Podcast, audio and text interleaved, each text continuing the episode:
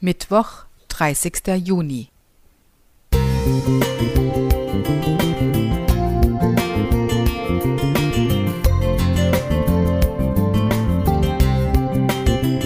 Ein kleiner Lichtblick für den Tag.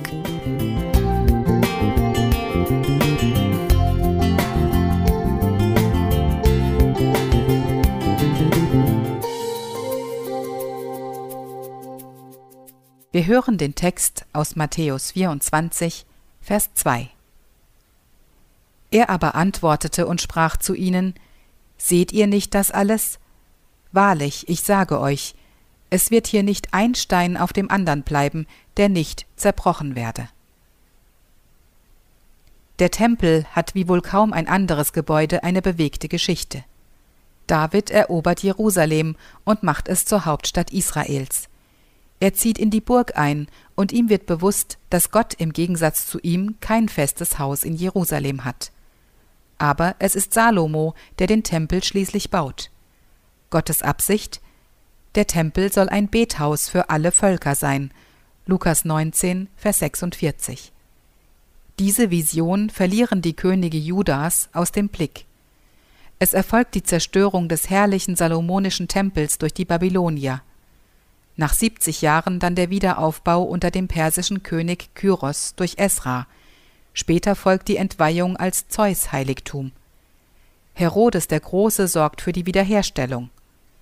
Nach jüdischen Aufständen und der Belagerung Jerusalems kommt es schließlich zur Zerstörung im Jahr 70 nach Christus durch Titus wütende römische Legionäre. Jesus hatte prophezeit, kein Stein soll hier auf dem anderen bleiben. Jahrzehnte später fasst der römische Kaiser Julian Apostata den Plan zum Wiederaufbau, um den Juden einen Gefallen zu tun und die Ankündigung von Jesus zu widerlegen. Er stellt Baumaterial und Arbeiter, aber wiederholte Erdbeben stoppen das Vorhaben. Nach kurzer Regierungszeit soll Julian auf dem Sterbebett ausgerufen haben, so hast du nun doch gesiegt, Galiläa. Ein Blick auf die Geschichte des Tempels im Zeitraffer.